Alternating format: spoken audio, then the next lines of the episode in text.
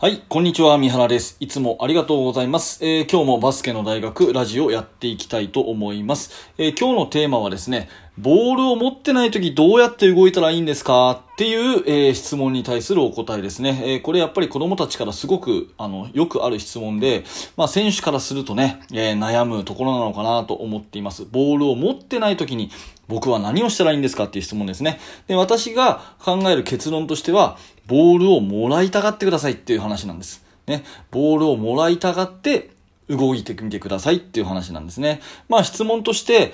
こういう風に動いたらいいよとか、この場合は右に行こうねとか、ここの場合は左に行こうねとか、うん、まああと10センチこっちだよとか、っていうような、その一つの形をね、教えちゃうっていうのも一つだと思うんですけど、まあそれってこう発展性がないっていうかね、まあ生徒からすると分かりやすいんですけれども、あんまり考えないでプレイするようになっちゃうっていうのがあるので、まあ高校生以下のね、高校生ミニ、それから中学生ぐらいだと、まあ型にはめるというか形そのものを教えるよりは、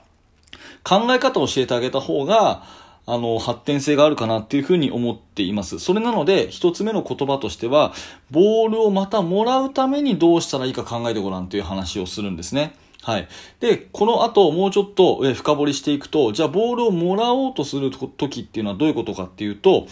自分にはマークマンがいますよね。まあ基本マンツーマンで守られてると思ってください。マークマンが自分のことをまあ見てるわけですね。ただ、自分はボール持ってなくて、他のところにボールがあるんで、マークマンからすると、ボールと自分と両方見なきゃいけないわけですね、仕事として。はい。自分のマークマンは、ボールと自分のことと両方を見なきゃいけないというのがディフェンスの、まあ、役割になるんですが、これね、ボールがね、ポンポンポンポンパスが回っているうちに、不思議なことに、必ずディフェンスはね、ボールだけ目で追うようになるんですよ。ボールがパンパンパンパン、こう、ね、パスでね、回っているうちに、やっぱりボールの方が速いですから、こう、必ずね、吸い寄せられるようにね、ボールだけ見るようになるんですよ、ディフェンスは。で、ボールばっかり見るようになった瞬間がチャンスです。ね、えー目の前のディフェンスイメージしてください。自分から目を離してボールしか見てないなという瞬間に、ボールもらいにね、バッと走り込むとね、振り切れるんですよ。なので、自分に密着してるんじゃなくて、ボールをとにかくどんどんどんどん回していくと。ね、えボールを自分が持ったとしても、ああ、シュート打てないな、攻めれないなと思ったら、パッとパスをさばいてですね、ボールをどんどんどんどんこう、一人が長く持たないようにして、どんどんどんどん回していくと、自然とね、あなたのマークマンはボールしか見なくなるような瞬間が来ます。その時にバッと走り込んでね、えー、ボールくれって声出しながら走り込むとね、結構簡単にボールをもらえたりするんですね。なので、えーボールをもらいたがる瞬間を、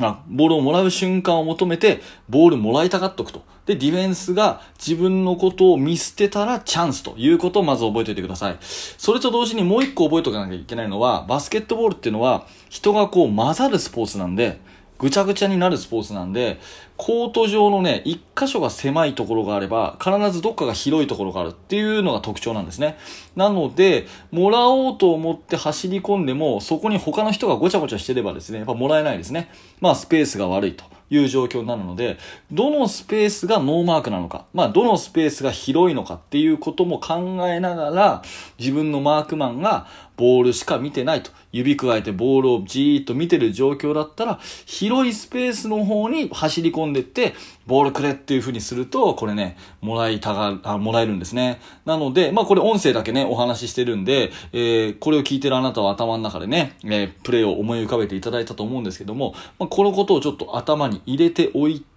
次の練習やってみてください。そうするとですね、まあ、あの、どういう風に動いたらいいんですか？っていう質問に対する答えとして、右へ行こうとか左へ行こうとか、この時はこうだよとかっていう風に言われちゃった方が、まあ、その瞬間はね、わかりやすくていいんですが、あんまりそれって発展性がないし、ディフェンスの状況とかね、スペースをどう、どうなってるかとかっていう、その、本質的なところを見ないで、形ばっか覚えちゃうんで、まあ私はそれよりは、その、